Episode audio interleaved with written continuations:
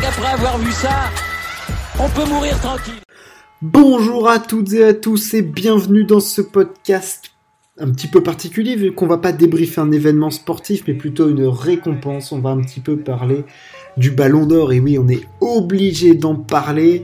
Le Ballon d'Or France Football a été décerné hier le lundi 29 novembre. Alors bon les résultats avaient un petit peu fuité si on est un petit peu voilà on suit un petit peu le monde du sport. On se doutait que Lionel Messi allait être sacré devant Lewandowski, restait à déterminer cette cette troisième place et puis voir où était euh, Karim Benzema, puis nos autres Français, Mbappé, que faisait Ronaldo, euh, voilà, quel était le sort réservé aux gardiens, tout ça, enfin bref. Voilà, et puis il y avait aussi le ballon d'or féminin, il y avait aussi le, le trophée pour le meilleur gardien, enfin voilà, il y avait tout un tas de récompenses.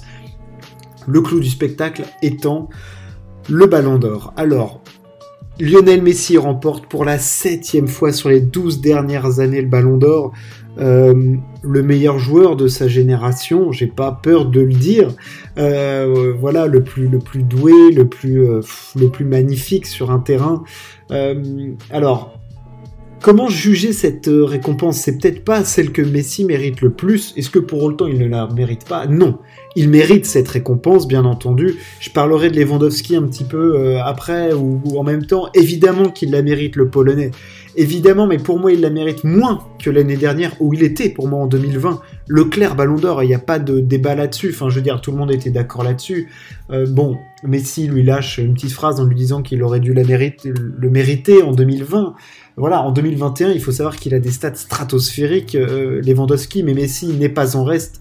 Et il fait, une deuxième partie de saison avec Barcelone qui est sublime. Bon, bah, les résultats d'équipe ne sont pas là, mais lui, en tout cas, est exceptionnel. Et surtout cette Copa América, où en dehors de la finale, où certes, c'est un match hyper haché, un mauvais match de foot, tout ce qu'on veut, mais tout le reste, enfin, je dire, il porte l'Argentine sur ses épaules, au but, au passe, euh, au charisme, euh, en les poussant et tout, il est absolument magnifique. Et dans cette compétition, c'est là que ça a fait la différence.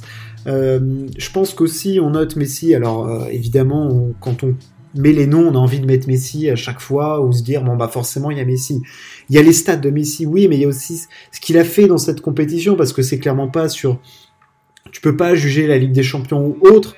Et j'ai envie de vous opposer aussi pour Robert Lewandowski que pareil, tu peux pas lui dire euh, il a gagné Ligue des Champions. Non, cette année il est éliminé en quart et encore il joue même pas, donc euh, ça s'arrête aussi au huitième.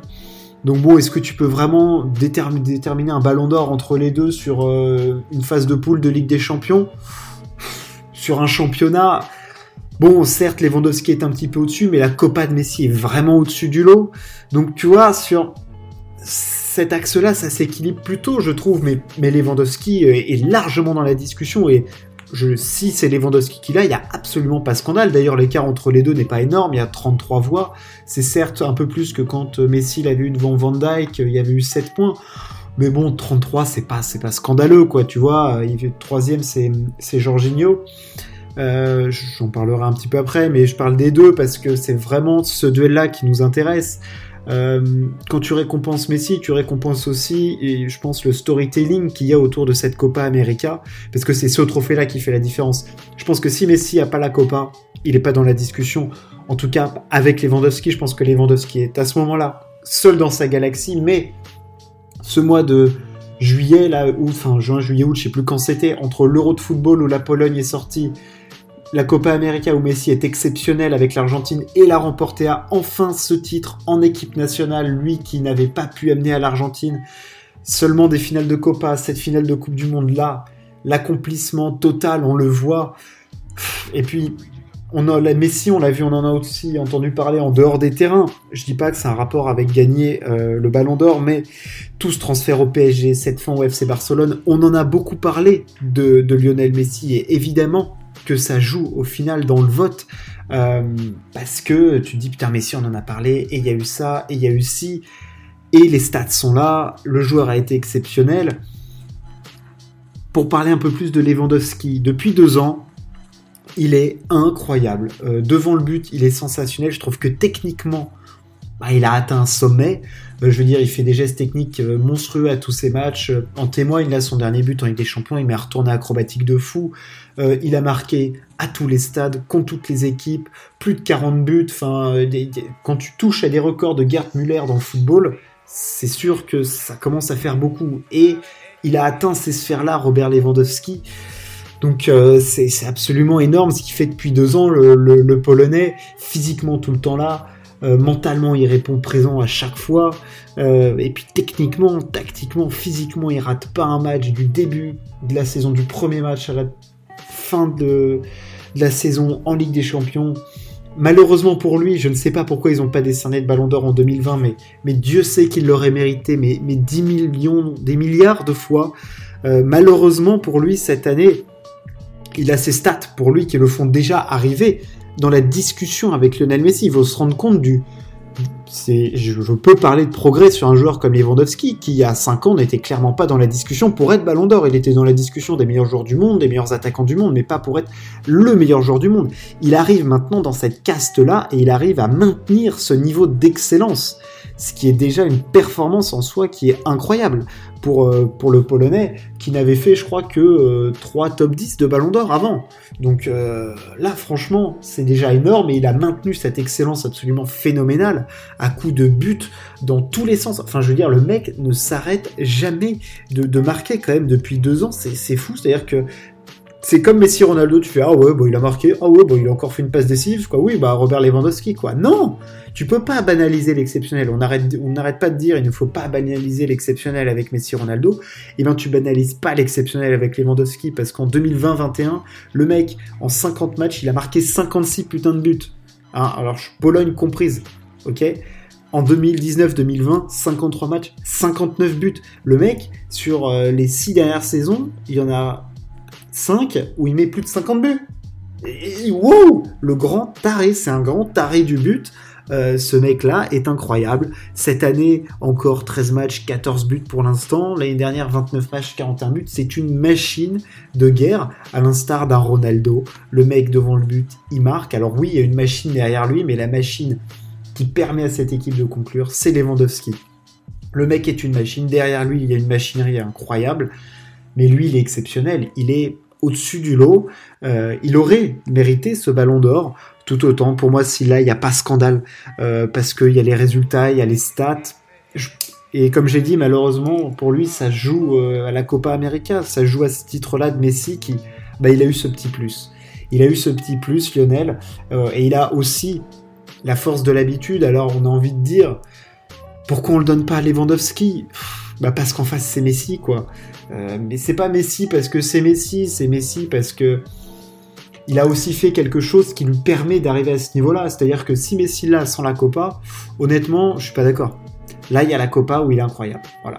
Alors, dans ce style de joueur-là qui a gagné des compétitions européennes, on a Jorginho. Alors, le cas Jorginho est épineux parce que le mec a tout gagné, a gagné l'Euro, a gagné euh, la Ligue des Champions. Cependant, Jorginho, pour moi, a été le rouage d'un d'excellents collectifs. Est-ce qu'il était pourtant le joueur le plus fort de son équipe? Je ne pense pas. Euh, je pense pas. Je pense qu'à Chelsea, un joueur comme N'Golo Kanté, par exemple, est plus fort. A été plus fort, ou tout au moins aussi important. Dans l'équipe d'Italie, ben, on l'a bien vu, Donnarumma a été élu euh, euh, meilleur gardien il a joué son rôle. Et il faut pas oublier que l'équipe d'Italie, euh, ils font, ils gagnent, je crois que c'est trois matchs euh, consécutifs euh, au tir au but. Donc tu peux pas dire que ça a été dominant et que Jorginho a été au-dessus du lot pour mener son équipe. Ça n'a pas été le meneur d'homme. Je pense qu'il lui manquait le fait d'être complètement au-dessus et de dominer son milieu de terrain comme pouvait le faire un Iniesta ou un Xavi. C'est-à-dire que si Jorginho avait fait des prestations à la Iniesta, et encore on sait que, mais bon, c'est le Messi des années 2010, donc c'est un autre niveau, mais tu mets un niveau d'Iniesta à Jorginho, là ok. Là tu discutes pour être ballon d'or. Là il discute mais il est, il a un petit cran en dessous et ça se voit d'ailleurs dans les votes, il est un tout petit cran en dessous parce que parce qu'il lui manque ce truc en plus sur le terrain où tu dis oui c'est propre, c'est bien ce qu'il fait mais il n'y a pas le le truc où c'est le mec, et le mec c'est pas le meneur d'homme, quoi, tu le vois pas, joueur de son équipe. Messi c'est le joueur numéro un de son équipe, Lewandowski c'est le meilleur joueur de son équipe. Même un Karim Benzema qui est derrière lui, tu vois, euh, qui est quatrième, c'est le meilleur joueur de son équipe et il porte son équipe. Je peux pas dire que Jorginho porte son équipe. Je, je peux pas, voilà. Et pour moi, les ballons d'or, et tu le vois, c'est les joueurs qui ont porté les équipes. Tu vois, même un Luka Modric en 2018, bah, c'est peut-être le deuxième meilleur joueur du Real, et euh, en Croatie, c'est le leader.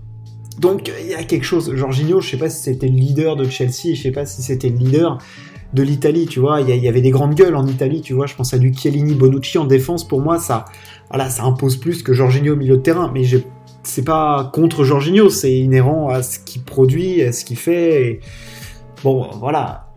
Pour finir sur, euh, parce que je commençais à en parler, Benzema, euh, exceptionnel déjà pour Karim d'être à la quatrième place. C'était, il avait jamais fait mieux. Peut-être en 2014. Euh, à, voir, à vérifier. Déjà, il est invité à cette discussion, ce qui n'était pas le cas avant. Il a fait un premier pas pour être nommé dans les Ballons d'Or. Alors, il n'y a pas les résultats qui ont suivi, mais les, les stats individuelles sont là, la production dans le jeu, elle est là. Euh, c'est le meilleur joueur du Real Madrid, donc tu as une exposition de fou, parce qu'en plus le Real Madrid fait beaucoup de lobbying, on le sait bien évidemment. Euh, Benzema est là, il lui manque des titres importants pour être dans la discussion, parce que individuellement, il est... Bah, en ce moment, il est, enfin depuis deux ans, il est exceptionnel un peu. J'ai l'impression qu'il était déjà exceptionnel avec Ronaldo, mais il est exceptionnel là depuis qu'il est tout seul, c'est-à-dire qu'on le voit diffuser sur toute son équipe. Euh, franchement, c'est fort. Et puis son retour en équipe de France est extrêmement réussi. Alors, la Coupe des Nations, évidemment, n'a aucun intérêt pour ce classement. Euh, mais voilà, il va apporter. Euh, peut-être qu'il y aura des titres avec l'équipe de France qui arriveront. Si tu mets un euro à Benzema, attention, hein. Attention si tu mets l'euro à Benzema. Attention. Mais malheureusement pour lui, ça ne s'est pas fait. bon, Karim, déjà, c'est exceptionnel d'être là. Ronaldo fait lui une sixième place, bon, pas forcément de, débat à avoir là-dessus. Euh, m'a noté la neuvième place d'Mbappé, qui, euh, bon, bah, est encore là, il est tout le temps dans le top 10, il lui manque ce... C'est pas encore le...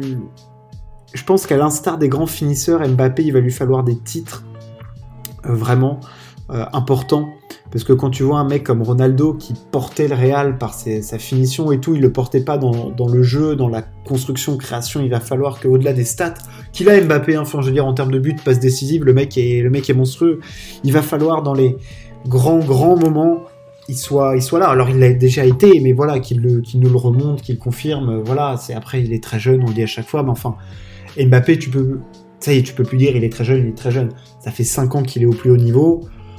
Voilà, quoi. Même s'il a 23 ans, euh, Messi a 17-18 ans, Ronaldo, tout ça, euh, ça arrivait déjà. Je pense même à des Michael Jordan, LeBron James, au bout de 50, avait capté euh, que le mec était au-dessus du lot et que tu pouvais déjà lui demander les trucs que des mecs faisaient à 30 ans. Donc bon, Mbappé, je me fais pas de soucis pour lui. Je sais pas s'il l'aura un jour, je, pense. s'il gagnera cette Ligue des Champions qui lui permettra d'avoir tout ça, cette consécration individuelle. Ça, ça, va venir et il lui manque quelques que tout petit détail dans son jeu, c'est vraiment à peaufiner, mais c'est déjà tellement incroyable ce qu'il fait. C'est déjà tellement fou. C'est déjà dans le jeu, c'est tellement mature à certains moments euh, que c'est assez sidérant quoi, ce qu'il fait. Moi, je suis, je suis toujours impressionné par, euh, par ce gamin et ce qu'on peut lui demander déjà et le niveau d'implication qu'il a, c'est très bien. C'est très très bien. Voilà, ce débrief du Ballon d'Or, le septième de Messi qui n'en finit plus d'affoler les compteurs. Alors, rentrer dans un débat du plus grand joueur de tous les temps, mais pour moi, ce ballon d'or, euh, il change strictement rien au débat. Euh, c'est une pierre de plus à l'édifice de Messi, mais c'est pas parce que ah, il a gagné 6 ou 7 ballons d'or. Ça change rien. S'il y a vraiment un truc qu'il peut faire, bon, moi je considère que Messi est déjà le plus grand parce que, bon, génération Messi, et puis ce qu'il fait dans le jeu, ce qu'il a apporté, comment il peut créer les coups de génie qu'il a fait. Bon, ça serait évidemment une Coupe du Monde et pas un huitième. Même s'il gagne 10 ballons d'or, je pense qu'il en, changerait bien 4 pour avoir une Coupe du Monde avec l'Argentine.